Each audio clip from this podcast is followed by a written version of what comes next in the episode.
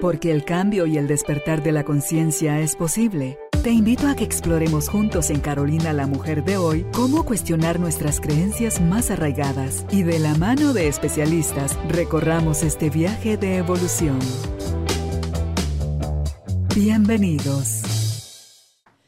Bienvenidos al estudio de Carolina, la mujer de hoy, a esta tribu de almas conscientes que siempre está pendiente de crecer, de sumar a su vida conocimiento y herramientas que le permitan mejorar cualquiera de las áreas de su vida. Hoy vamos a hablar con nuestra invitada experta, la licenciada Silvia Alvarado. Ella es psicóloga, es teta healer, es consteladora y tiene otra serie de herramientas en sus conocimientos que le permiten a ella no solo hacer sus propios procesos personales, sino también acompañar a más gente que se sienta lista, presta y dispuesta a hacer esta transición a una mejor calidad de vida. Una cosa es vivir solos, otra cosa es vivir en una relación de pareja y hoy escogimos con ella el tema de la relación de pareja, renaciendo después de la separación. Puede ser por divorcio, por olvido, por cansancio, por hartazgo, por muerte, cualquiera que sea el motivo que te lleve a ti a separarte de tu pareja, de eso vamos a hablar hoy. ¿Qué es ser pareja? ¿Cuáles son? Aquí tengo el datito. ¿Cuáles son las bases de la relación? Los picos y los valles que las relaciones de pareja eh, viven y qué representa cada uno de estos picos o de estos bajos o valles. ¿Cómo saber si tu relación de pareja está vigente? Eh, ¿Qué duelo? No, en el duelo por separación, ¿qué rol estás asumiendo? y las formas más amorosas de hacer tu propio duelo. Porque sí es necesario, no un clavo saca otro clavo. Sí es necesario que hagas un buen cierre para que tu siguiente relación, si así lo consideras, que te quedas dispuesta a tener otra relación, la puedas arrancar desde una tierra, un espacio, un lugar más amoroso hacia ti y hacia los demás para que no vayas a pasarle la factura, a cobrarle el dolor o lo que el otro te hizo en esa nueva relación. Así que si estás listo, nosotros estamos listos. Bienvenidos, bienvenidas. Empezamos. Silbuchis, qué alegre que estés con nosotros nuevamente hoy para hablar de este tema de todo lo que sucede cuando nos separamos, porque a veces tampoco ni siquiera tiene que ser por muerte o por divorcio, porque nos peleamos, sino porque a lo mejor ni siquiera me tengo a ti, no puedo generar ese vínculo con el otro y qué es en realidad lo que estoy buscando, viviendo, sintiendo, cuál es mi intención, cuáles son mis creencias. Así que en base a eso me gustaría que arrancáramos con este primer punto que tú propones sobre qué es ser pareja. Bueno, creo que, bueno, muy contenta primero que nada de estar por acá. Y creo que elegir este tema eh, ha sido movido por, bueno, muchas terapias que, que, a raíz de la pandemia surgieron en este tema de la pareja. Y como te decía, fuera de bambalinas, cuando uno ha vivido la experiencia, eh, pues obviamente hay más comprensión y a través de los años de sanar, de trabajar, porque justo venía pensando, soy la misma de ahora a la que me divorcié hace tantos años y obviamente no. ¿Y qué se ha vivido en todo ese proceso? Y, esa pregunta me parece sumamente interesante porque, ¿qué es ser pareja? ¿Desde, desde dónde lo puedo realmente ver? Y muchas veces el ser pareja, eh, escuchamos mi media naranja, eh, alguien que me complemente, alguien que llene mis expectativas, alguien que, y le voy poniendo diversas connotaciones. Y yo quiero invitarlos a que hagamos esa reflexión de cuando quise empezar una relación de pareja, sea un matrimonio o simplemente la unión, por amor, como, como le decimos, ¿qué me llevó, qué era para mí tener esa, e, esa pareja? Y realmente para mí la, la, pareja, ya viéndolo desde un nuevo punto de vista, es amor, es respeto, es eh, tener visión juntos, proyectos juntos, eh, amarse, respetarse, verse desde muchos puntos de vista, pero también, Carol, desde la aceptación y no desde el ego. No desde el ego de que mi pareja es mi propiedad. Desde el ego de que, desde esa posesión que es lo que muchas veces a través del tiempo nos lleva a esa separación. La relación de pareja no es la loca pasión únicamente, ni esos momentos tan maravillosos que vivimos cuando estamos en, esa fase del enamoramiento, de que vemos todo color de rosa, que qué lindo, que es lo máximo, mi príncipe azul. Porque vamos a ir conversando qué nos pasa cuando caemos en la realidad, cuando, cuando ese enamoramiento no es que el enamorarse pase, sino esa fase de idealizar, de ver al otro como la perfección, como eso que soñé, sino vivir en pareja es ver la realidad de ambos. Y es podernos ver qué, queremos, qué queremos ambos. Cómo realmente es el complemento, pero el complemento no de la carencia, de lo que a mí me falta, sino ese complemento de integración del amor y de esa visión de una vida en pareja. Y todo creo yo que de las cosas que más lo entorpecen, que tú ahí lo mencionaste ya, es cuando decimos como, pero es de una forma superficial, que estamos aceptando al otro como es.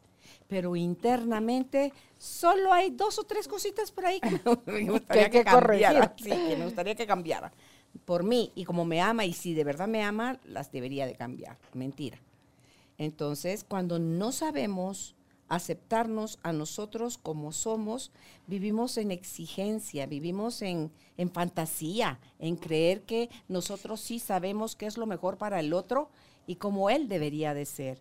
Y nada de eso es cierto. No. Y, y algo súper importante es cómo esa relación de pareja es una conquista continua. Tú mejor que nadie Ah, a través de... Tiene, esto tiene trabajo, De esos cuarenta y pico de años de, matrimonio, nos puedes decir también y aportar mucho al tema de esa conquista continua, ¿verdad? Porque yo, yo recuerdo una tía que decía, chicas, si tienen un mes, un año, diez años, veinte años de casados, esa conquista no debe olvidarse. Ese conversar, ese salir juntos, ese enamorarse, reenamorarse, reinventarse, en fin, como pareja, uy, requiere un trabajo y una toma de conciencia muy amplia. Sí, porque ya tú nos vas a decir más adelante qué es lo que sucede cuando baja el torrente de hormonas que nos hace sentir perdidamente enamorados del otro, pero en qué se transforma y cómo si lo puedes llevar eso a través de los años con los valles, como tú decías hace un rato, en las bases de la relación, los picos y los valles, eh, qué es lo que representan en cada etapa de nuestra vida, porque no reaccionamos, ni anhelamos, ni somos lo mismo cuando tenemos 20, cuando tenemos 30, cuando tenemos 40, cuando tenemos 70, cuando somos seres total, si no somos ni los mismos de ayer, pues. Y no hay modelos estándar, sí. únicos. Sí. De decir, así como es tu matrimonio, Carol, tiene que ser el de tus sobrinas, el de... No. No. Entonces, si yo estoy con Álvaro desde los 13 y tengo 63, buenos 50 años han pasado donde nos conocimos desde la total carencia de la adolescencia hasta una relación ahora mucho más madura, más respetuosa, más en más libertad, en más confianza, en más eh, aceptar al otro como es, en más tener proyectos juntos. o sea, todo lo que has venido mencionando se va amplificando cuando hay interés y accionar de los dos en partes, si no iguales, bastante parecidas. Porque a veces da él más, a veces doy yo más, a veces no doy nada, a veces él da todo, a veces él no da nada, yo lo doy todo, pero esas son las compensaciones, Silbuchis. Entonces, cuando, eh, yo no sé, yo a veces hago el ejercicio de pensar, ching, ¿cómo va a ser cuando Álvaro se muera? Así es, ya lo estoy yo matando él primero, ¿verdad? Pero vamos, como la que está ahorita hablando aquí soy yo, ¿qué herramientas tengo para cuando ese momento llegue? Eh, ¿Me va a hacer falta? Sí, una falta tremenda porque son 50 años juntos, asumiendo que ahorita él parta. Pero mientras más años juntos, más recuerdos acumulas, pero ¿cómo estoy atesorando todos esos recuerdos? Como algo que pido que nunca desaparezca. Ayer, por ejemplo, una de mis hermanas que acaba de enviudar, estábamos en la boda de una sobrina y suena una canción. Y mi hermano está bailando con su hija, con la novia, está bailando la canción y a mi hermana se le llenan los ojos de lágrimas. Y yo, como estuve muy pendiente de ella ayer, me dice, Caro, esa, esa era eh, nuestras canciones con Raúl. Y me empieza a contar momentos donde la vivió bonito con él y con sus ojos, pero no entró en llanto, sino que sus... Entonces le dije, mire qué rico. La nostalgia y el recuerdo. Sí, porque tiene apenas el mes y medio de haber fallecido. Entonces le dije, se da cuenta. Eso es todo lo bonito que le queda de todos los años que usted compartió con él, 27 años. Entonces, em, cuando se sienta así más como más para el tigre, digo yo, evoque esos momentos, si es necesario, ponga esas canciones, eh, suspírelas, llórelas, recuérdelas, ese permiso de, de, todo, de estar enojada, de estar triste, de tener miedo. Entonces, digo yo, eso es, eso es lo rico. Y ya al ratito se le, se le pasó porque encontrás como eco con quien estás hablando, que te valida lo que estás sintiendo, y le toco su mano y se la sobo y se la sostengo un ratito, porque em, yo por ella no puedo hacer nada. Pero dice uno, ¿cuánto tiempo puede durar eso tan para siempre, ese dolor que lo vas a convertir en sufrimiento? ¿O tan para eh, los seis meses, el año o los dos años que consideran como normal que se puede vivir el duelo. Y entonces saber que tienes derecho y permiso y ojalá y desees renacer después de la separación. Ojalá y quieras renacer. Esa, esa parte me encanta y me hace eh, ver, como te decía, estuve leyendo un poquito y vamos a hablar de eso también, de cómo desde el punto de vista sistémico y cómo nuestra maestra Brigitte Champetier lo, nos, nos ha hablado cuando tocamos el tema de, de pareja. Y ella dice que el amor en sí es una presencia de fondo. O sea, no es algo superficial, algo pasajero que se, que se da y que más que un sentimiento es una actitud. ¿Cuál es mi actitud ante ese amor que yo elegí? Ante ese amor que yo siento por una persona. Y que inicialmente, Carol, cuando estamos en todas esas fases de, enamorarme y todo, no lo veo desde esa perspectiva. Y cómo desde, desde muchas situaciones, yo lo, lo he visto en las terapias, es, no llenó mi expectativa se acabó el amor porque no llenó mi expectativa y creo que yo la de él tampoco. Y para mí ahí viene el, encenderse ese foquito de alerta. Nadie nos dijo que relacionarnos en pareja se trataba de llenar expectativas del otro. Por supuesto. Y no se trata de eso. Pero es como pero voy. Nos modelaron así. Pero es como voy a la relación. Y, algo muy lindo. Em, que, nos dice esa parte sistémica es, te tomo tal como eres. Que es donde digo, si tiene defectos, eh, tiene cualidades, tiene virtudes, pero es esa nivelación del ser humano íntegro. Realmente lo estoy tomando a la pareja desde esa completitud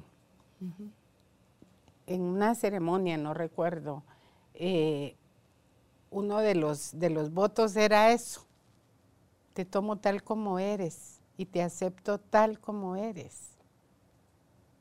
Entonces eso nos deja fuera todas las, mm, todas las expectativas de, decir, porque te, imagínate lo que esa connotación significa. Mm. Te tomo tal eh, como eres Gracias por ser como eres.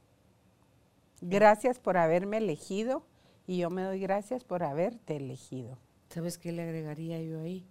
Y mi amor, te pido que si algún día, X circunstancia, me lleva a olvidar que yo estoy eligiendo tomarte tal y como eres, me lo recuerdes. Para que ahí se nos quiten las ganas de andar cambiando a la gente, silbuchis. es que de verdad, es que se nos olvida. Ay, te juré amor eterno. A las tres semanas ya quieres mandar a la fregada a la persona. entonces, ¿cuánto dura la eternidad? Mientras yo me, me siga sintiendo cómoda contigo y cuando ya me empiece a sentir incómoda, ya se acabó la eternidad. Pero ¿qué es la eternidad? ¿Por qué queremos amar hasta la eternidad? ¿Por qué no podemos amar día a día? Tú decías, el amor, más que un sentimiento, es una, actitud, dijo Brigitte. Aquí le agregué yo, y una elección. Tú estás eligiendo todos los días. Si amas, es más que todos los días, cada rato durante el día. Y con lo de la pandemia que dijiste hace un rato, tener a la persona ahí 24/7 llevó a tronar a un montón de relaciones. Porque al final, antes se miraban un ratito del día. Y ya estar ahí 24/7 se dieron cuenta que era insoportable estar junto a la otra persona. Así es. Que era que pesaba. como salieron todas las sombras. pesaba estar juntos. Y algo, algo interesante es que podamos también, Carol, para mí, y uno de los aprendizajes personales es cómo poder ver mi propia historia a través del tiempo, porque sistémicamente el amor lo aprendemos de los padres. Entonces, ¿qué viví en esa, en esa relación con mis padres? Claro, que, me enseñaron? ¿Cómo me enseñaron a ser pareja a través de lo que ellos modelaron? Y, y ahí una gran alerta, ok, fui hija, en, como en mi caso, de solo de madre, solo crecí con mi madre. ¿Qué pasa si los padres viven una vida tormentosa? O un padre alcohólico, o un padre que está en el desamor, porque la historia la vamos viviendo a través del tiempo, la vamos repitiendo y ahí es donde vienen, pues obviamente todas esas lealtades, pero muchas veces es ay, es que no vi eso porque el amor es ciego. Las hormonas te ponen ciega. bueno, esa es otra cosa. Cuando bajan ya te, ven, te devuelven la vista. Sí. porque solo vemos lo que nos interesa. Y, y, de alguna manera e, es como ir viendo qué necesito yo proyectar, porque el inconsciente ahí te la juega feo, ¿verdad? Tal vez vemos más la parte corporal por la necesidad de apareamiento y la prolongación de la especie que si la vieras desde el principio venir la situación, ni te apareas, pues. Y algo interesante es porque ese, ese amor a primera vista, ¿qué nos pasa con el amor a primera vista? ¡Wow! Me deslumbró. Aparte de que es un mango y le comienzo a ver todas las cualidades y... El champurrado, diría. y todo el tema. Pero, ¿qué nos pasa ya cuando entra el amor a segunda vista? Empiezo, el amor a segunda vista dice que es cuando ya llega la realidad. Y empiezo a ver, a ver si le salen barros. No pone la pasta dental igual que yo. Es y le comienzo a ver todas las imperfecciones y ahí empieza mi enfrentamiento con la realidad. Voy a, poner un poquito de mi propia experiencia. Gracias. Igual que tú, fue así como súper jovencita, ¿verdad? Pero ya el matrimonio en sí, novia de, de los 15, pero casada a los 18. ¿A qué edad te divorciaste? A los 29. Ok. 11 años. Fue como, como que les dijera ahorita que veía esto de la, de la, de la segunda vista. Ni modo, 18 años, yo recién salí del colegio, mimada, y ah, sí voy a tener una muchacha. Y pasaron 10 días y la muchacha no aparecía. Y en aquellos tiempos no recuerdo haber conocido la lavadora, el lavar ya los jeans que eran de aquellas lonas que super duras, los vaqueros. Em, llegaban mis amigas, ay, mira, que la U tan alegre, ¿qué? Y yo, ya con mis manitas rojas de tanto restregar la ropa, de, después ya apareció la, la chica de ayuda, pero igual, ¿verdad? Era manejar una casa, era me voy y regreso a tal hora y llegaba tres horas después. En fin, cuando empezamos ya esa vivencia y cuando yo la empecé, ya empezó mi, mi corazoncito a estrujarse.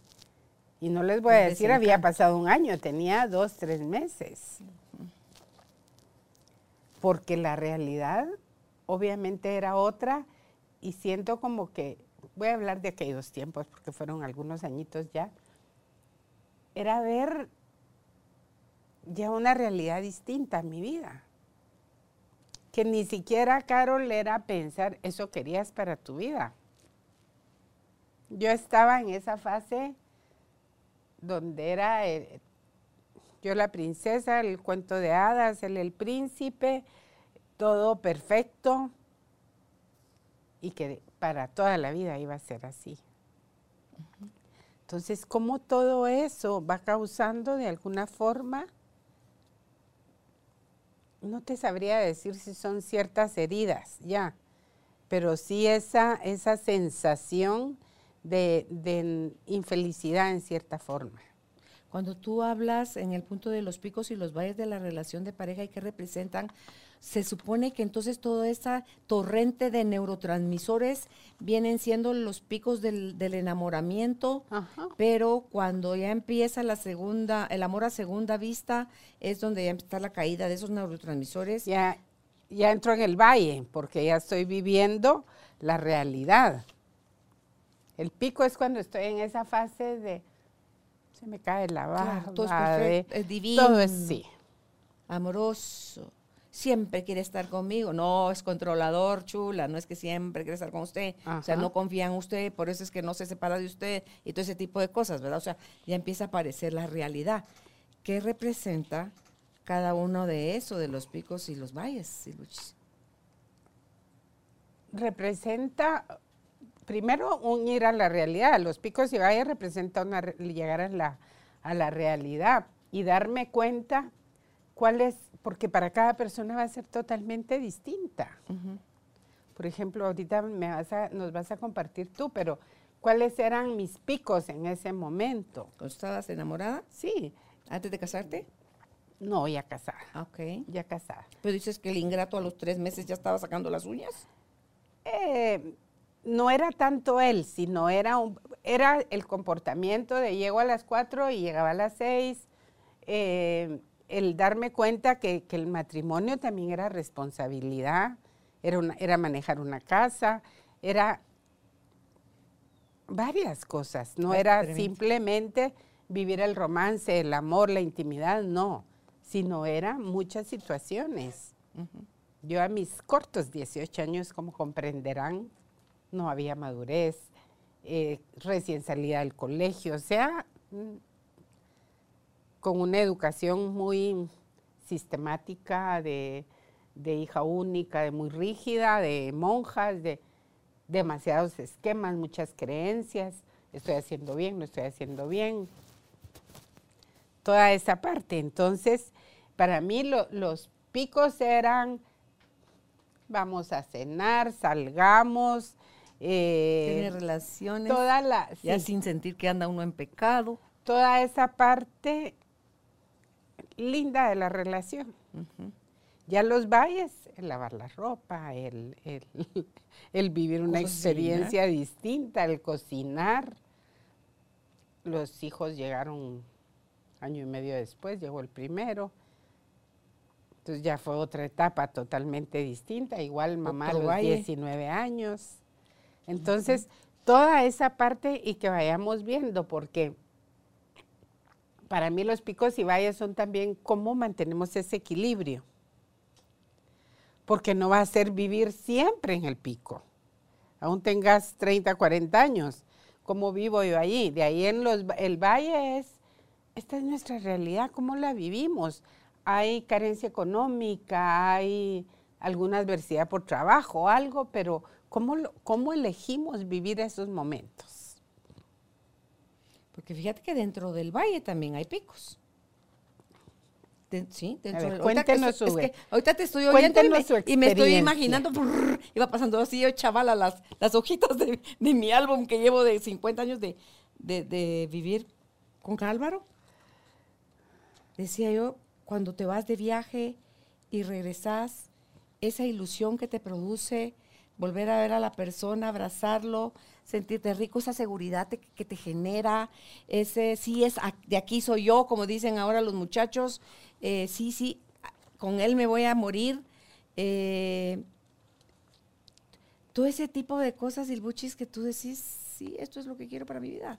Cuando él dice eso como los últimos ojos, que la última mirada los ojos que quiero ver antes de morir yo, me dice, son tus ojos, Carolina.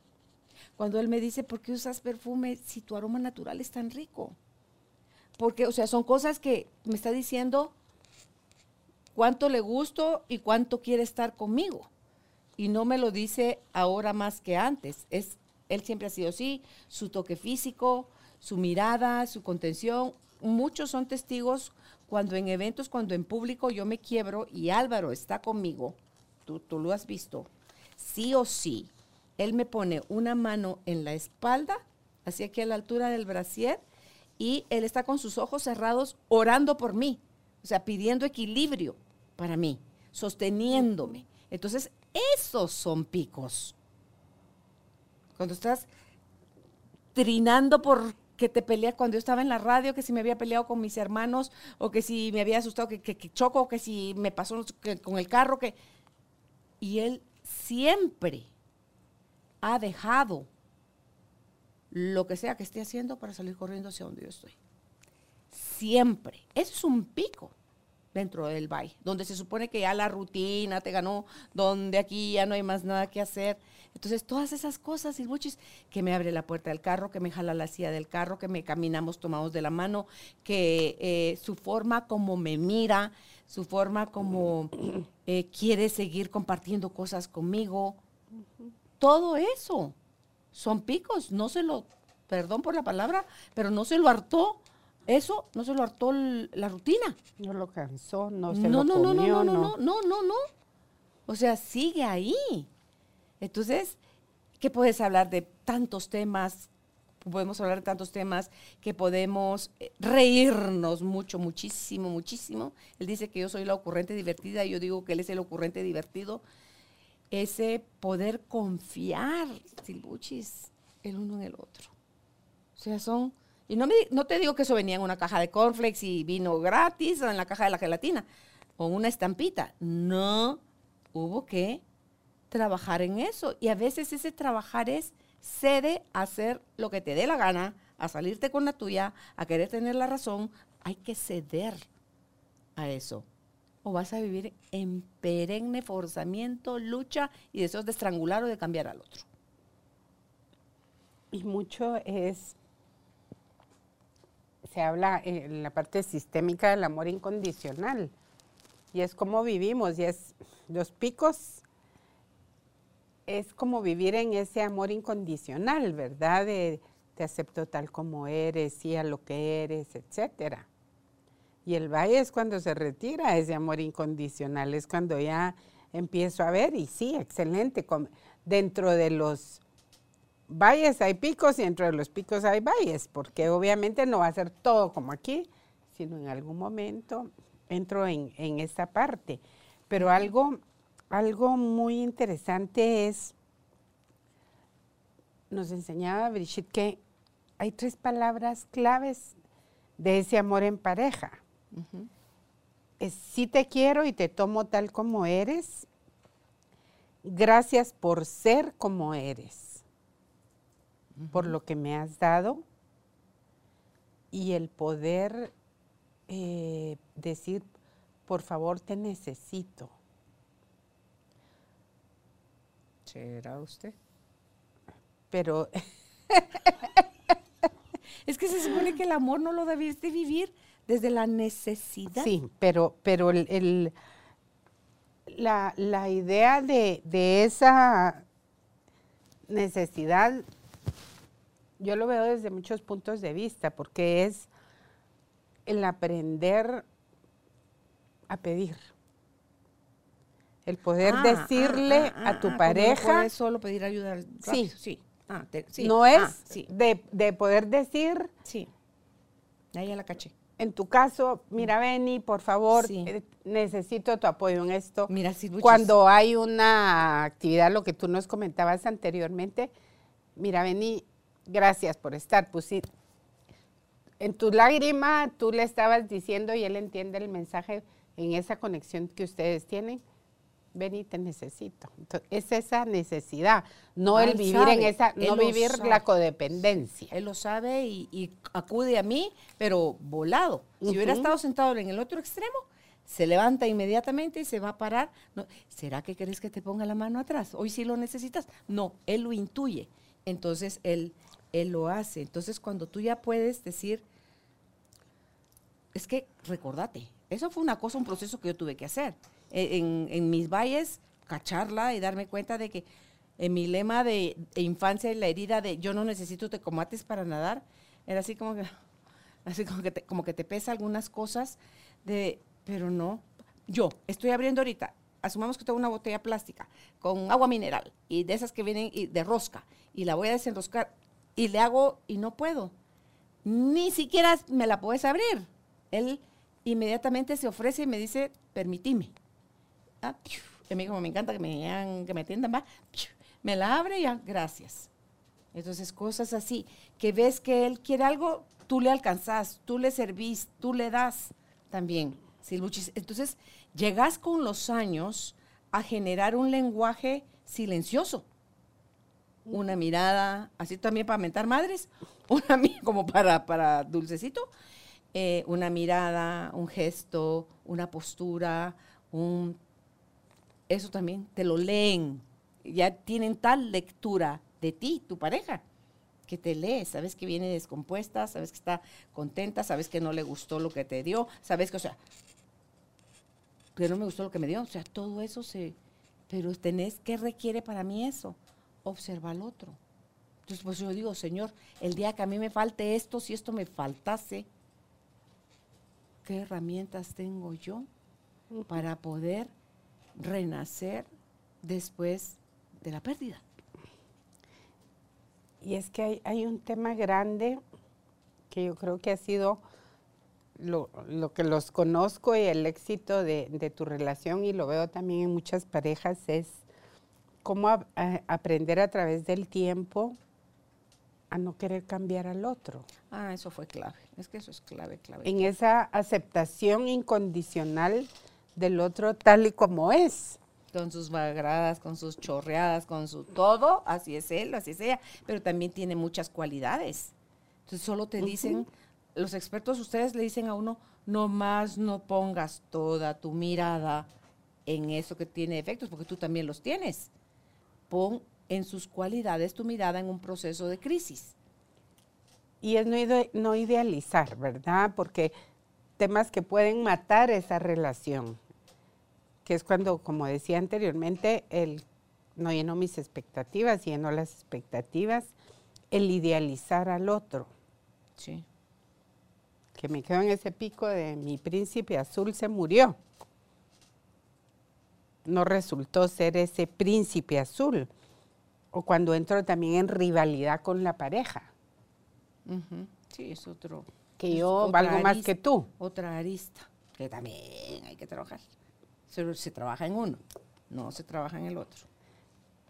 Otro, otra, otra gran arista también, Carol, es el machismo o el feminismo, cualquiera de las dos, cuando nos vamos a los extremos.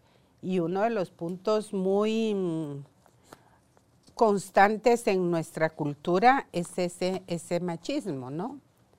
De se hace lo que yo digo, eh, el querer manipular, el no te pones esto, no te pintas, no haces, no sales con amigas, no tienes amigas. O sea, es conocer como nuestra historia, porque algo que no eh, comprendemos Es que la relación de pareja, hablando sistémicamente, es una comunidad de destino. O sea, lo cual quiere decir que es una relación que se dio como necesaria para ambos sistemas familiares. O sea, ambos miembros de la pareja llegan a pertenecer, pero a través de esa historia de mi familia, ¿por qué llegaste tú a la vida de Álvaro y él a tu vida?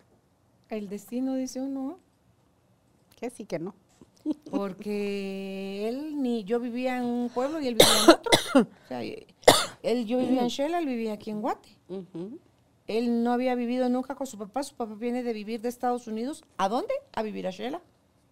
Él, dije que es momento de pasar unos años con su papá. Vive tres años con su papá.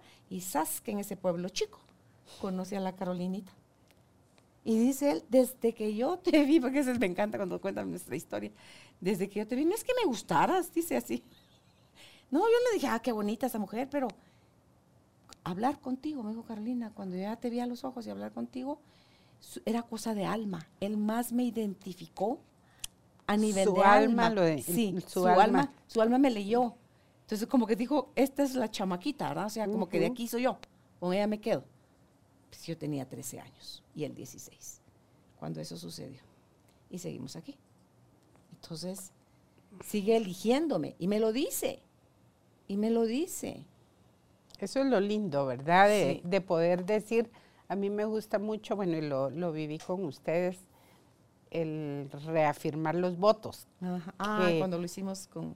Que no es solamente a los 5, a los 10, a los 15, eso debe ser constante. Sí, el tomar, varias veces. El tomar la decisión de reafirmar los votos y el poder decir, ¿Qué nos pasa en esa relación de pareja? Entonces, si el tema hoy, Silbuchis, es renaciendo después de la separación, a la hora de la pérdida, de, por muerte, digamos, estoy asumiendo que es por muerte, que yo me voy a separar de él algún día o él de mí, porque yo me morí, es cuando tú has vivido un amor bonito, no te estás cerrando al amor, no te quedas con, ay Dios mío, ¿y será que me vuelvo a encontrar otro igual? No, igual, no, pues es, nos hacen únicos, no somos en serie. No, somos hechos en serie. Entonces, es, yo creo que es decir, creo en el amor y uno va madurando en la forma de experimentar el relacionarte en pareja. Así es. Y algo, algo por lo que estamos hablando de esto y posteriormente vamos a, entrar a esa fase también de qué debo hacer después de ese divorcio, qué me pasa a mí en, en ese, en ese divorcio, esa muerte, esa, separación lo que sea, porque es, y, yo muchas veces les digo, aplíquenlo también, no solo a una relación de pareja, sino es una pérdida, la pérdida de un trabajo, de un familiar muy querido, de, algo, ¿verdad? Porque lo importante es que vayamos viendo qué me pasa a mí, cuáles son esos picos y valles que me afectan, eh, cómo estoy en esa, en esa relación de, de pareja, que era lo que te decía anteriormente, eh, de esa necesidad de que en el dar y recibir, ¿qué nos pasa, por ejemplo, en mi caso, en ese constante dar? Que esa dificultad que muchas veces nos, el recibir nos pone en dependencia del otro. Entonces, inconscientemente, mm, prefiero no recibir y prefiero estar dando porque entonces la que tiene como el manejo de toda la situación voy a ser yo porque siempre estoy dando. Entonces, ¿qué nos pasa en ese equilibrio del dar y recibir en pareja? Que no es únicamente la parte económica. en el hacer también. Ni la parte material, sino es en todos los aspectos que nos conllevan a hacer, hacer y tener. Y entonces, porque muchas veces el, dar es como que nos permitiera cuando hablamos en, constelaciones, el dar es como que estoy pagando una deuda sistémica que traigo de padres, de ancestros, y eso me alivia, estoy en esa compensación. Pero en la pareja, ¿qué me pasa en ese, en ese equilibrio? Ah, no es que no deja que yo trabaje porque él es el machista el que provee, el que siempre da, ¿ok? La palabra lo dijo, desde el machismo estoy dando, no desde el amor. Entonces, la idea es que ustedes reflexionen y vean qué pasa en todos esos aspectos, porque son realmente los aspectos que más golpean y nos llevan a esa separación. Claro, son los pilares sobre los que construyes o destruyes tu relación. Exactamente. Entonces, ¿cómo estoy viviendo esos, esos, eh, esos pilares? Para mí, recordándome un poco de, de todo esto, era cuando leí esa parte del dar y recibir, era como que había mucho desequilibrio, ¿verdad? Y desde allí salía mucho esa parte mía del dar. Yo trabajo, yo proveo, yo veo a los niños, yo hago. Eh, ¿dónde, realmente ahora que lo veo, creo que nunca en mi madurez de esos años, nunca trabajé esa parte de, la compensación, de, del haber el equilibrio. Yo siempre más di. Sí. Por eso es que te cuesta pedir. Más cuidé. ¿Y Yo soy su maestra de la seño para pedir. es que le, cuesta mil y entonces es nada más de atrévete, pues, o sea, dale. O sea, si estás en un, punto, en un puerto seguro conmigo y, hay que ejercitar ese músculo, entonces dice uno, pues sí, lo más, digo, por Dios, y mucho, lo más que le dicen a uno es que no. Porque tengo una maestra, mi hermana, tengo una hermana que esa sí es maestra del pedir, Dios mío. Porque fíjate que en esto del pedir, es, sabemos, a la hora de pedir, estamos dispuestos a recibir. Sabemos tomar, somos asadón o somos pala, una y una, o todo para mí o todo para el otro. O sea, esos esas polaridades o desequilibrios son los que nos van mostrando cómo si es que yo no sé tomar y no sé o no sé recibir, es porque estoy polarizada. Creo que es malo, que ay no, esos van a decir que, que abusiva, que, que cueruda, que como que, que muerta de hambre, que como que, que aquello, como que, que lo otro. Son puras creencias. Y si yo llevo eso a mi relación y esos, lo, esos son mis aportes, anímate pues a decirle al que, aquel que te da, como tú decías hace un ratito el ejemplo que pusiste, que te da no desde el amor, sino que te da desde el machismo para controlarte. Y que con, ay de ti como hagas algo equivocado porque te baja la cuota. Había una pareja que dependiendo del desempeño sexual de ella, era el gasto mensual. Y yo me quedé así como el que estoy comprando, realmente estoy prostituyendo, tu relación. a la pareja y a la relación. Entonces, no hombre, es, es que ni con las prostitutas tienen una cuota. Ah, si no te gustó tu problema, pero a mí me pagas tanto, pues esa es la cuota. Y si se lo haces eso a la pareja, decís, ¿qué tipo de relación es esa? ¿Qué extrañas cuando se muere el otro o te divorcias de ese, Silbuchis? Y allí es donde me viene el otro gran tema de poner límites. ¿Qué pasa? No pongo límites. Por eso aguanto todo aguanto todo y entonces no poner límites, aparecen miedos, culpa. Y es lo que, lo que te va anclando a, esa, a esa relación. Y antes de que hablemos un poquito de los miedos, como nos escuchan a, nivel internacional, hay un tema bien interesante que tú lo has escuchado en, Constelaciones, Carol, que es en una pareja, cuando el marido es extranjero, la pareja es extranjera, el que la mujer debe seguir al marido. O sea, me caso con un mexicano y el marido está en México instalado, lo sigo. ¿Por qué? Porque le estoy dando la fuerza. Para el hombre, el que esté en su tierra natal, en su lugar, eh, le va a dar la fuerza siempre hacia muchas situaciones, independientemente es porque sea trabajo, etcétera. Pero muchas veces cuando la mujer obliga al hombre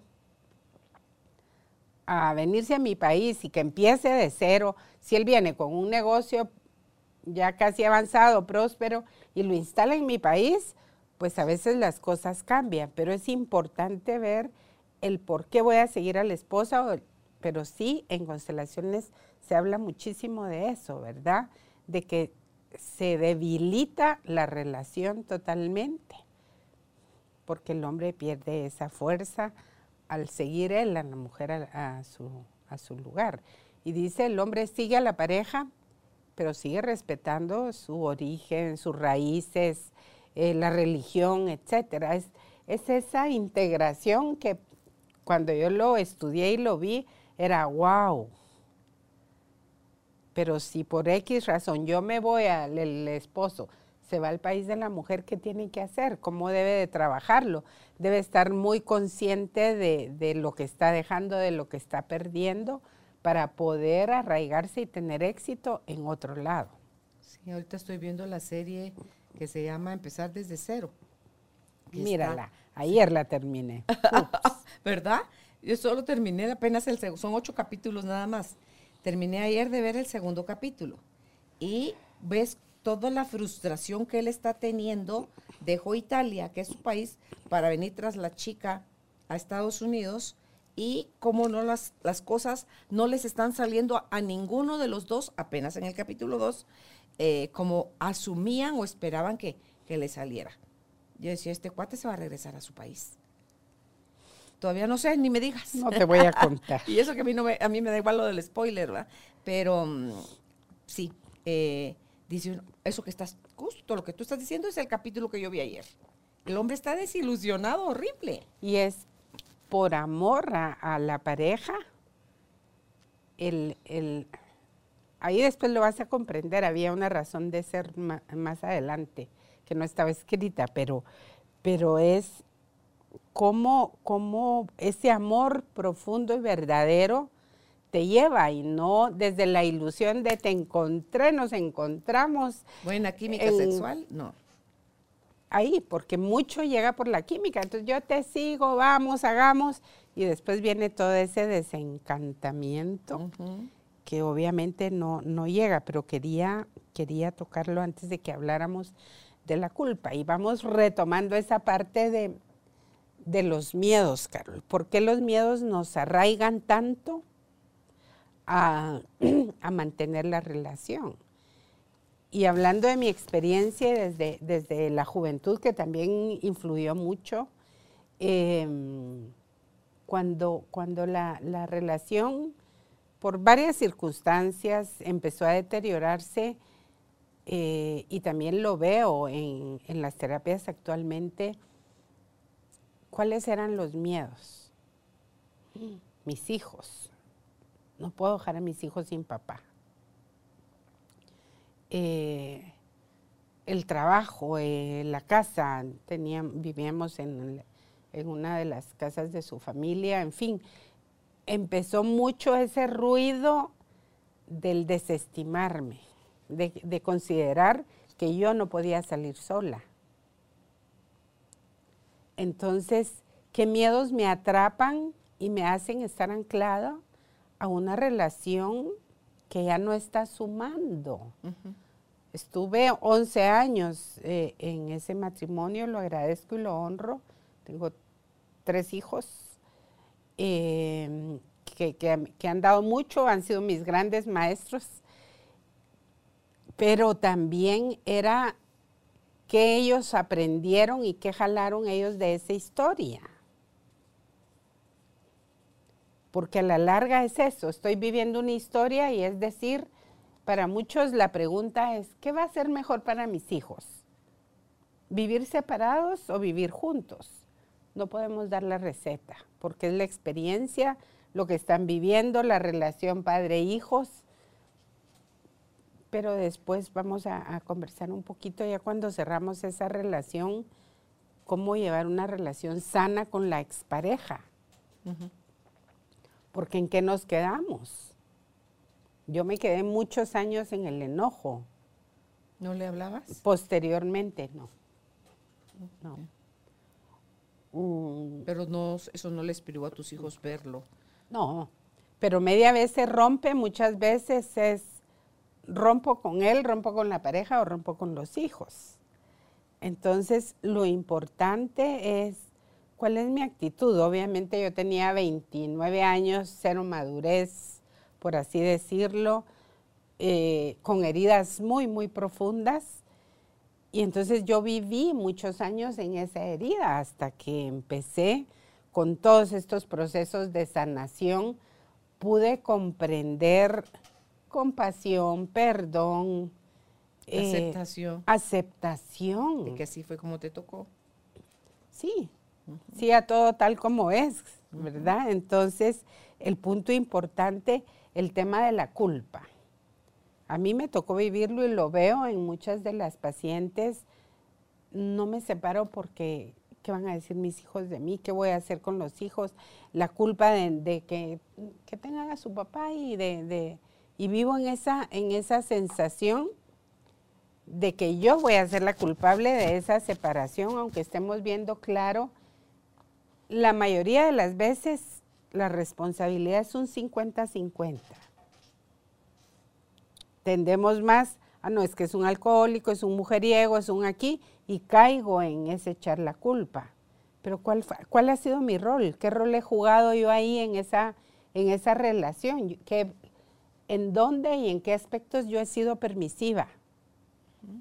¿Dónde no puse límites? Porque ahí es donde está lo que hemos dicho, cuál es esa parte de culpa que yo puedo tener. Y cuando reconoces tu parte, liberas al otro del 100 que le echaste encima y eso te da chance de poderte hacer cargo de lo que a ti te corresponde, soltarlo a él y allá él como bien pueda o bien quiera salir adelante. Pero cuando tú te quedas por no quitarles el papá a los hijos, te golpean, no te dan gasto, mujeriegos, les gusta el trago, la parranda, y todo es que como que no aporta a ti como persona, a ustedes como familia, perdóname, lo que le estás regalando es el peor de los ejemplos a tu hijo y a tu, de cómo tiene el hombre derecho a hacer ese tipo de cosas y no pasa nada. Y a la mujer, aguántese, porque así son los hombres, mijita. Vamos creando esos registros. Y cuando hay golpes de por medio y los hijos se meten y reciben ellos también parte de la golpiza crecen con ese sentimiento ambivalente hacia sus dos papás, de lástima hacia la mamá, de pobrecita mi mamá, y de enojo de qué tonta mi mamá, que se deja. Y hacia el papá, qué desgraciado mi papá, o qué topado mi papá. O sea, o por qué eso mi papá. O sea, muchos cuestionamientos, Silbuchis. Ese es el peor regalo, el, el ejemplo malo de la violencia, el irrespeto. Dice, ¿quieren regalarle algo lindo a sus hijos? Ámense ustedes como pareja. Y si no se aman por amor de Dios, denles el regalo de la separación. Porque les están enseñando a modelar, o sea, les están modelando cómo ser pareja, pero una pareja tóxica. Que era lo que, lo que conversábamos anteriormente, que el amor viene de los padres. Y es esa vivencia donde yo amo o me sujeté a esta relación, por así decirlo, por una tabla de salvación, por salir de mi casa, porque se dan tantas, tantos temas, ¿verdad? Como decía una amiga, porque yo ya no era virgen y entonces yo ya no tenía eh, como derecho a otra cosa más que aunque sea de este, a este último vagón del tren me subo, pues. Entonces tú dices, no, no, no. Y es que perdemos esa claridad, Carol, de que, de que en la convivencia también aprendemos a vivir profundamente el respeto. ¿Cómo vivimos realmente el respeto? Eh, el respeto del orden, no del orden del desorden de juguetes, de eso, sino todos esos niveles jerárquicos que hablamos en la parte sistémica muchas veces, el respeto de la pareja, del hombre, de la mujer. El papel que juega cada uno en ese hogar, en esa relación. respeto de valores. Esa parte que se nos va olvidando constantemente. Porque cuando empiezan golpes, que llegó ebrio, que insultó a los hijos, que encerró a la mujer, en fin, tantas cosas. ¿Dónde quedan los valores de esa convivencia realmente de pareja? Los hubo, pregúntome yo. los hubo en algún momento. Porque no surgen de un momento para otro, silbuchis. No. Están solapados, están encubiertos. Solo le quitas las mascaritas que tienen encima, el polvito y sale, saca el cobre, dirían. El, sí, la frase que dice, ya sacó el cobre. Sí. Perdió el brillito y sacó el, y sacó el cobre. El bañito de oro se gastó y sacó el cobre. ¿En qué momentos de la vida consideras tú que se llega a perder eso? Cuando le faltas el respeto a la otra persona, cuando te sentís que la otra persona es tu propiedad y sí o sí tiene que hacer lo que a ti te da la gana. Y no es, no es así. Entonces, cuando crees que solo tú tienes la razón, que el único inteligente que sabe, sabio, bello y hermoso eres tú, y la otra persona, el cero tiene más valor, el cero a la izquierda tiene más valor que esa persona. Y se da para hombres y se da para mujeres. No crean ustedes que solo los hombres son así, también las mujeres. Entonces, yo creo que cuando tú no valoras ni remotamente nada de la otra persona, lo tratas como trapochuco, pues ya solo te falta hacerle así como, no me tronan a mí mucho los dedos, pero, o sea, así, tronadito, lo así, casi que te dan órdenes. No. Y, algo, eso me lleva también a pensar, me estoy dando cuenta de eso, mm. de esa pérdida de valores, de esa pérdida de respeto mutuo, de sentirme culpable de tanto. ¿Qué me, me limita realmente a poner final a la relación? Tus miedos, tus culpas, tus vergüenzas, tus creencias limitantes. Algo interesante eh, en mi caso fue de esos ángeles que aparecen, una amiga, eh, mire, vamos, ya viene enero, noviembre, por decirte. Eh, ya se inscribió en la U no, yo no puedo ir, tengo que cuidar a los niños, toda esa parte. Pero esa parte mía interna era así como, me despertó algo. Y ella lindísima me dijo, la paso a traer el viernes, vamos a averiguar. Y cuando yo entré a la U, mis compañeras ya llevaban dos, tres años, no más. Y yo, yo voy a entrar, yo quiero entrar. Fue como un descubrir que había otro mundo. Que había otro mundo y decirme a mí misma que yo podía. Porque fue eso. Ojo cuando empezamos a desvalorizarnos en una relación, porque ya no me está nutriendo la relación, ni a la relación en sí, ni a mí como persona. Entonces, ¿cómo eh, reconquisto esa parte mía de decir, mm, voy a hacerlo? Entonces, para mí fue, voy a entrar a la universidad, eh, lo viví, pedí papelería, arreglé todo, resumiendo, me inscribí. ¿Ese fue tu primer paso de renacer y estabas todavía casada o ya te habías divorciado? todavía estaba casada. Empezaste sin saberlo Silbuchis, con esa decisión, con ese que brotó en tu corazón. Ese fue mi salto cuántico, de, poder decir... Hay otro mundo. Hay otro mundo, darme cuenta, entré a estudiar psicología y entonces, obviamente, a los, no recuerdo, tres, cuatro meses de estar en la universidad empezaron conflictos muy intensos. Entonces fue cuando dije, ok, si puedo, hablamos, la separación, etcétera, etcétera, y se vino todo lo demás. Pero fue ya darme cuenta de, poder, de tener seguridad en mí. Y luego tener el valor para hablarle a tu mamá, pedirle su ayuda, para que ella te echara una mano con los tres chicos, para poder tú estudiar, ya divorciada. No me había divorciado, solo separada, ¿verdad? Pero, era ya no estabas en el problema. Regresar a casa de mamá, pedir ayuda que era lo que hablábamos, el poder pedir e, ese olvidamos y el orgullo de, ay, ¿cómo voy a pedir? ¿Cómo voy a regresar? Me pasé muchos años en esa. Ese, por favor, te necesito, eh, el, justo lo que le dijiste a tu mamá. Sí. Mamá, por favor, ¿me puede echar una mano? La necesito. Sí, pero ¿por qué? Tucutú, tucutú, tucutú, me corto la historia. Pero dentro de esas bases, Silbuchi, si pudiéramos pasar ya ahí a cuando tú ya estabas más fortalecida, más, eh, más allá de lo que tuviste que perder, si te daban o no manutención, ¿cómo te fuiste fortaleciendo? ¿Cómo fuiste renaciendo? a través de que lo que fuiste aprendiendo de psicología o a través de verte nuevamente soltera, aunque siguieras casada, porque el divorcio no sé cuántos años te tomó llegar a firmar un papel de separación ya legal. Llegué a comprender, no te voy a decir 100%, tal vez 10%. De solo culparlo a él. ¿Cuánto tiempo?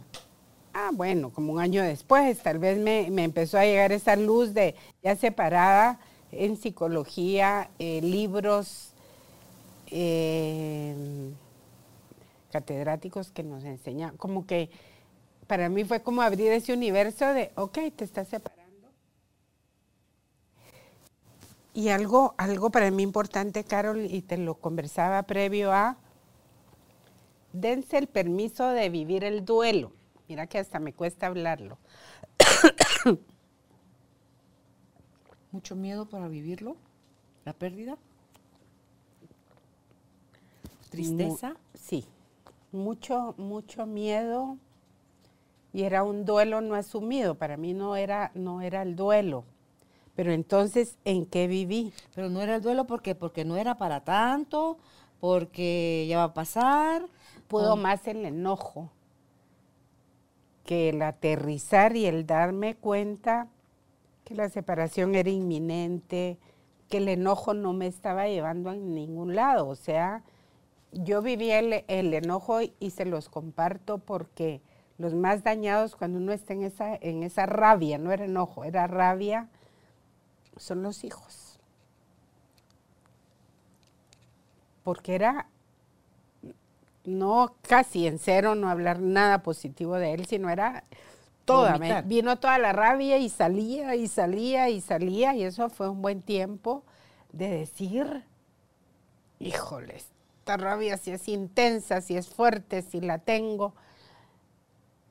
Y a través de, y creo que eso fue, Carol, hasta cuando nos reencontramos, ¿te acuerdas? En método Silva, poder ver esa parte de, no, el perdón de, y también autocompasión por mí, porque era muy crítica conmigo, entonces era una inseguridad muy grande.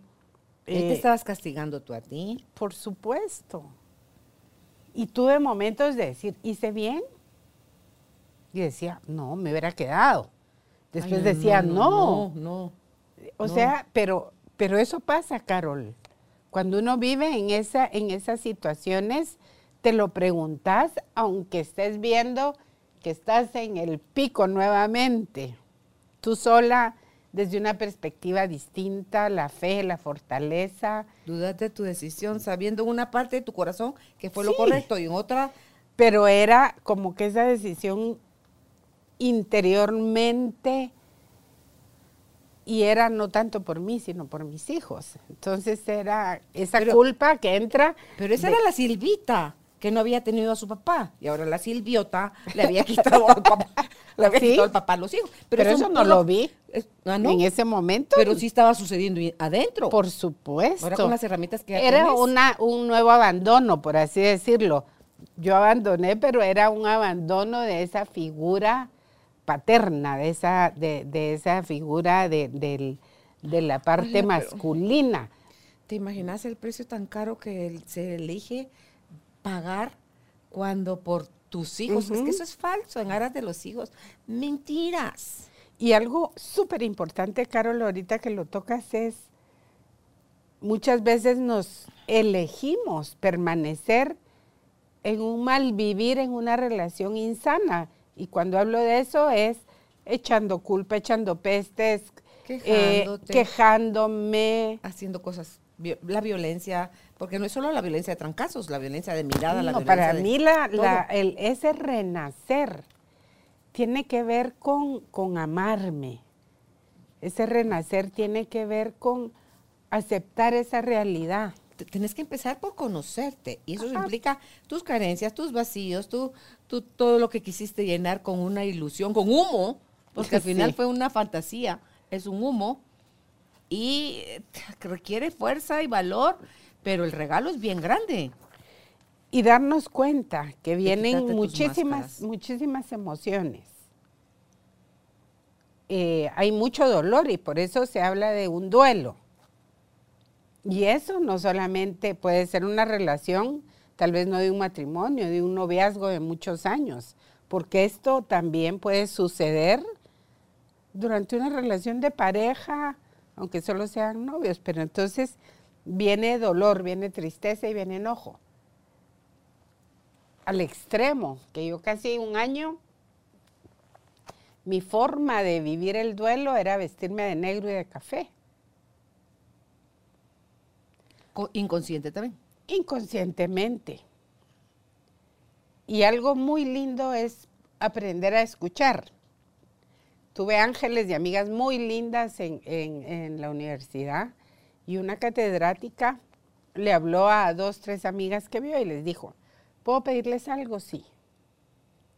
Hablen con algún familiar de Silvia cercano, su mamá, no sé, que le comiencen a regalar una blusa de, que se ponga el pantalón negro con una blusa azul, eh, una blusa roja, regálenle colores vivos, que, y yo así como que, y se confabularon las tres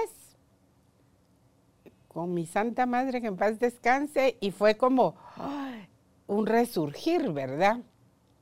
Tenía una vecina bellísima y entonces yo te voy a llevar con mi sastre, y no sé qué, y que y fue así como, uy, y es de verdad, realmente, bueno, a mí me encanta el negro, pero, pero ya vivirlo así por, por el, yo reflejaba Tu tristeza. mi tristeza y todo lo que llevaba, porque encima de todo, y mucho ojo con eso, era sentirme, se me fue la palabra ahorita, pero no solo en la frustración, sino en el fracaso. ¿Por qué? Porque mi registro era Silvia es perfecta en todo. Híjole. Tache en el relación de pareja. Entonces ahí tenía un rojo, un cero, qué Un cero. Entonces, la frustración y esa, ese, uy, el fracaso.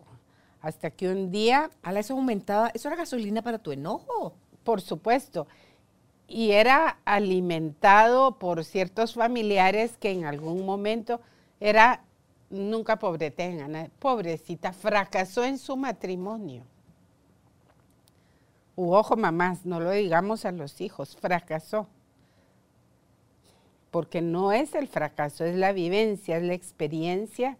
Y es que elijo yo, como, como yo elijo resurgir cuando dejé de sentirme en ese, en ese fracaso, fue cuando yo puedo hacer esto, yo en la universidad súper bien. Obviamente ahí era ese enfoque en la perfección Claro, también. Desarrollaste más otras habilidades que también Sí. tenías ahí dormiditas. Claro. Mm. ¿Cómo hago las negociaciones con la expareja? Eso es bien importante. Primero debo yo estar muy sana, muy consciente de lo que pasa en mí para poder negociar con el otro. Si no me conozco de dónde fregados o cómo estoy sintiendo, pensando y por qué. Sí, sí, sí. Si no viene toda esa parte de, de muchísimo dolor, de me da, no me da, es irresponsable, no es irresponsable. eh, y los más afectados ahí son los hijos. Entonces, es, a mí me encanta cuando hacen esas negociaciones de separación maduras. Hay gente que después de separados se llevan Se mejor que mejor. casados. Sí. Y no se ponen esos, esos jueguitos de ahí de ti como tengas una pareja porque te quito la... Ya no vas a poder ver a los niños. o te quito la manutención. Pero eso es, es toda esa inmadurez de personas que han eh, siguen viviendo ese dolor y ese registro de, maltrato, de incertidumbre, lo reflejan con la pareja. De, y de ahí los afectados los hijos, ¿verdad? No te voy a dar dinero. Entonces aquí sería, Silbuchis, reconocer que tenés problemas, que estás atorado en tu duelo y que necesitas ayuda. Para que puedas, como que para que puedas organizar y ver y resolver o procesar gestionar tu miedo, tu enojo y tu tristeza. Y es como ver esa Porque el otro no se murió, pues, o sea, ahí está. Y se van a seguir viendo porque tienen algo en común, los hijos. Algo, algo importante que me decía alguien. Si él, ¿qué hago? ¿Cuál debe ser mi actitud? Si él está en el enojo, en no te doy, en el maltrato todavía verbal, en mantener la distancia o habla con el abogado. Hay un momento en que esa crisis tiene que pasar, porque tampoco se vale, Carol, que después de haber tomado la decisión de esa separación todavía yo permita que cada ocho días, cada tres días, cada cinco me llamen, me insulten, me amenacen, porque entonces no logro esa estabilidad en mí. Alguien que conozco, los hijos, cuando ellos se separaron, el papá le hablaba tan mal de ella, tan mal, tan mal, tan mal de ella a los hijos, que eh, le quitó a los hijos el permiso de amar a su mamá. O sea, la mamá no, no cuenta, no, no está. Entonces los hijos pelean hoy en día con ella todavía tremendamente. No importa cuánto ella se esfuerce o se haya esforzado en demostrar a través de sus acciones y sus palabras, cuánto los amaba y cuán importantes eran para ella, porque pudo más el veneno del papá. Y entonces hoy los hijos, que son adultos, no tienen permiso para amarla. Le sigue afectando. Y mira, Carol, a través de, bueno, lo hemos visto en los programas, de, de toda esta parte, es como cuando el hijo sigue en ese enojo con la mamá o con el papá, lo hemos visto sistémicamente cómo eso afecta, porque pierdo la fuerza, pierdo el avance hacia la vida, el avance hacia el éxito, el abrirme a todo eso más grande que hay cuando no acepto las cosas tal y como son. Porque en ese enojo y en esa culpa y en todos esos sentimientos negativos no nos, no nos percatamos de cuánto daño se puede hacer a los niños. Independientemente es cuando el hijo dice, ay no mamá, mi papá está hablando mucho mal de ti, prefiero no ir. Mm. O voy a ir solo a desayuno con él y zafo. ¿Cómo nos puede ayudar, Silbuchis, en este renacer la escritura terapéutica? Mm, muchísimo. ¿Qué les propones? Mira, para mí hay, hay dos caminos eh, muy valiosos que son, bueno, más tres, pero es buscar ayuda, ayuda terapéutica, un psicólogo, lo que ustedes elijan. El, dibujar. ¿Tú, ¿Tú qué viste? Lo que estás sintiendo. y no se califique yo ni dibujarse. O sea, no. Saque rayas, dibuje monstruos, lo que sea que, salga. Tengo un chico como de 14 años y me dice, Silvia, qué sanador es eso. ¿Qué hago? Agarro el papel, lo que me venga en ese momento, crayones, témpera, lo que quieras. Y me ha llevado unas cosas hermosas en cartulina, en papel, en un cuaderno, pero es rayo, hago bolas, lo me gusta el arbolito, dibujo la maceta lo que esté sintiendo. Sale la cólera, ¿sabes? Pero esa parte terapéutica de la arteterapia es eso, ¿verdad? es poder expresar la emoción a través de lo que estoy viendo, el pintar mandalas, si hay una niña o un niño pequeño que le gusta, dibujemos, dibujemos juntos, y hacerlo cuando son pequeños conjuntamente con la mamá o con el papá, porque también se da una relación donde la mamá es la que se va y el papá se quedó con los hijos. Entonces, esa parte. eh, Claro, no son dibujos para exponer en una galería, No. son dibujos para dejarle fluir a tu emoción y tu sentimiento que están adentro atorados. así es. Entonces, o escribo lo que se venga. Que mi, mi expresión en ese momento va a ser malas palabras, sacar lo que siento, ahí voy. ¿Qué hago después? Lo puedo romper, lo quemo, lo tiro en la tierra, no lo hagan una bolita y lo tiro a la basura. Porque es como esa parte, es como ese ritual de estoy rompiendo y estoy sacando esa emoción, pero la estoy transmutando algo lindo. Ok. Entonces, este, el pedir ayuda, la, el arte terapia, es la escritura terapéutica. Esas tres cosas pueden ayudar a la persona a su renacer después de la separación. ¿Qué te dices, Sirbuchis? tengo algo. ¿Qué te dices? ¿Qué creencias tienes de la relación? ¿Valen, no valen, fracasan, no fracasan? ¿Qué pérdida de tiempo? O sea, ¿qué cantaleta te quedas recitando después de? ¿O qué están tus amigas, tu mamá, tus hermanas te dicen en cuanto a los hombres y en cuanto a ti y en cuanto a cómo tú te relacionas? Porque normalmente tiran estiércol por todos lados. Exactamente. Crítica. Ojo con eso. Mm. Eh, las relaciones no son buenas. Mejor sola que mal acompañada. No hay que tener relación con nadie. Los hombres no sirven para nada. Eh, yo no sirvo para nada, no sirvo para el matrimonio. Vale la pena y lo sacas a colación. Es eso, y es escribir cuando me está pasando algo que en este momento. Gracias a Dios ya las, ya las casi borré, creo yo.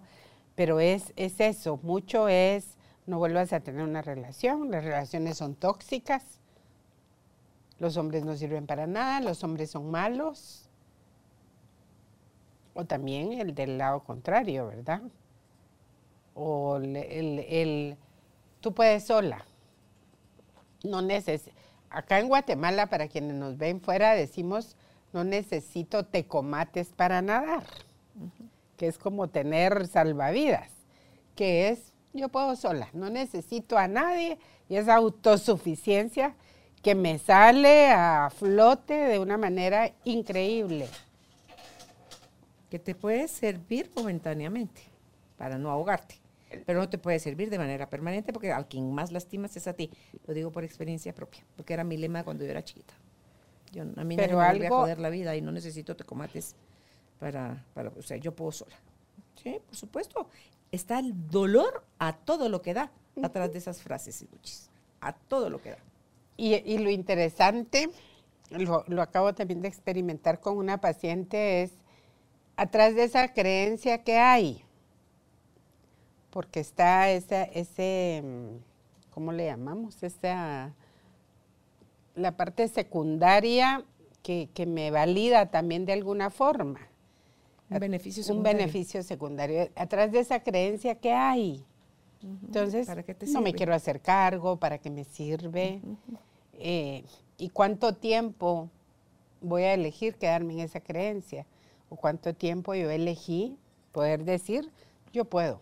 Puedo, puedo sola, la tuve por mucho tiempo. Sí, a mí me sirvió para sobrevivir, pero sufrí, lo sufrí, fue, fue doloroso, no vale la pena, porque no podemos solos todo el tiempo. A ratos y en algunas cosas podemos solos, pero no todo el tiempo y no con todo. Y es estar consciente que una relación de pareja es lo que, lo que hablábamos y conversábamos. Elijo picos, valles, dónde quiero estar, qué estoy aportando, cuál es mi parte de responsabilidad. Porque es relación pareja, hablo de dos. No es Claro. ¿Qué aportaste en el triunfo? ¿Qué aportaste en el fracaso? ¿De qué te enganchaste cuando te enamoraste perdidamente de esa persona? Eh, ¿Qué fue lo que le criticaste? ¿Cuáles eran sus peores defectos en el momento de tomar la decisión a la hora de separarte? Porque resulta muchas veces que lo que te fascinó de entradita resulta que es el motivo por el cual te llegas a separar. Me encanta que sea una mujer independiente, que tenga fuerza, que pueda tomar sus propias decisiones. Me encanta. Se convierte en, caramba, con esta mujer no toma la opinión de nadie, le vale todo madres, no necesita. No sé. Sí, el buchi, sí. Es que es lo que ves primero bajo el efecto del, de la hormona, del, del neurotransmisor a todo lo que da, resulta después que te va a molestar, te va a ofender, te va a lastimar, no es eso lo que quieres. Entonces, pero trabaja tú tu parte, hágase cada quien responsable de su parte, porque si no se hace ese trabajo, le vamos a ir a cobrar los platos rotos a la nueva pareja. No es divorciándome, no es cortando al traido, como yo voy a, a mejorar mi situación. Es revisándome a mí, es asumiendo mi responsabilidad de ese fracaso, que para mí fracaso no tiene ningún problema. Dice que las personas que más éxito han tenido son los que más han fracasado. Porque lo que sí no se detuvieron y se quedaron lamiendo las heridas cuando fracasaron. Aprendieron sus errores y continuaron. Ahí está el tema, ¿verdad? Aprendieron de sus errores. Claro. Y una vez usted aprenda, va a estar hasta usted mismo va a ser otra persona, un nuevo aporte a una nueva relación.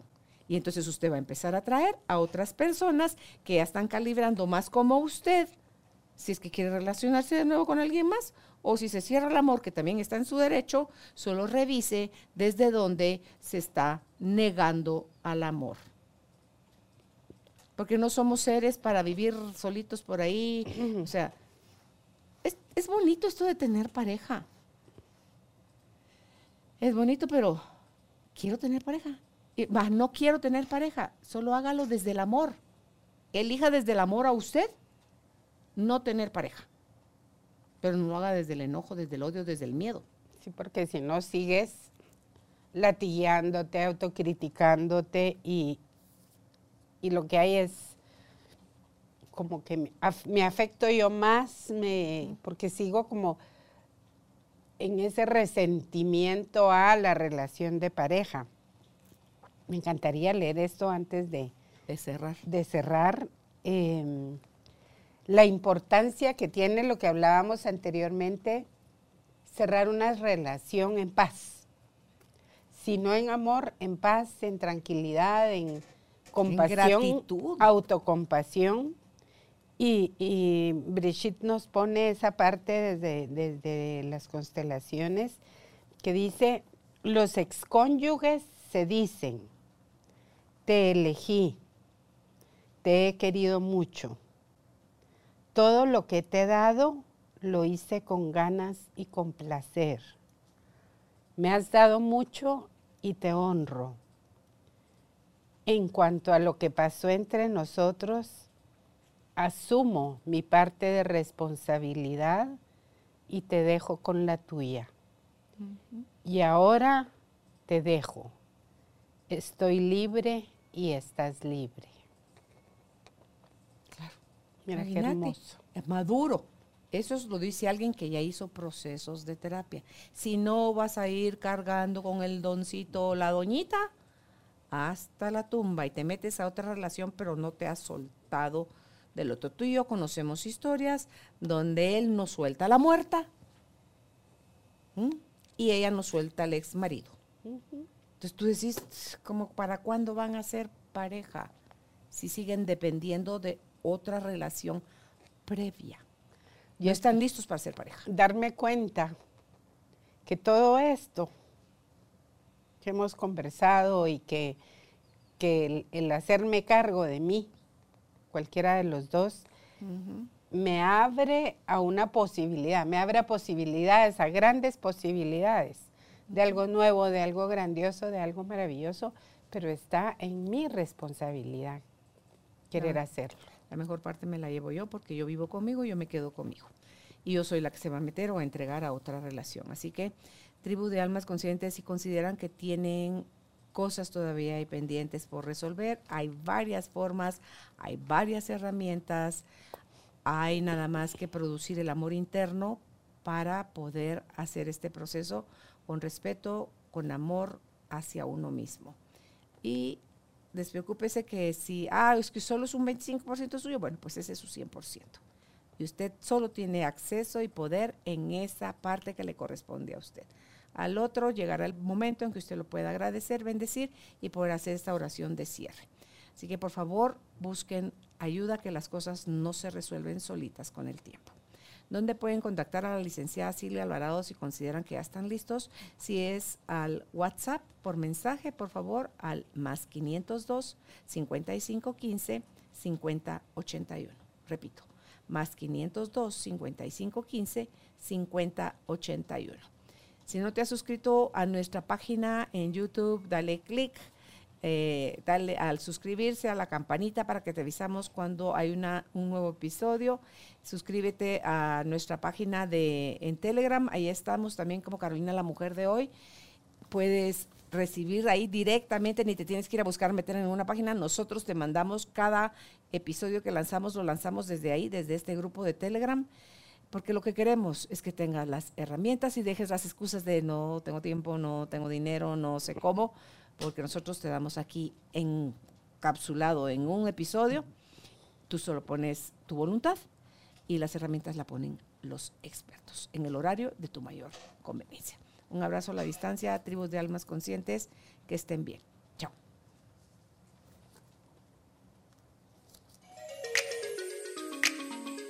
Gracias por ser parte de esta tribu de almas conscientes.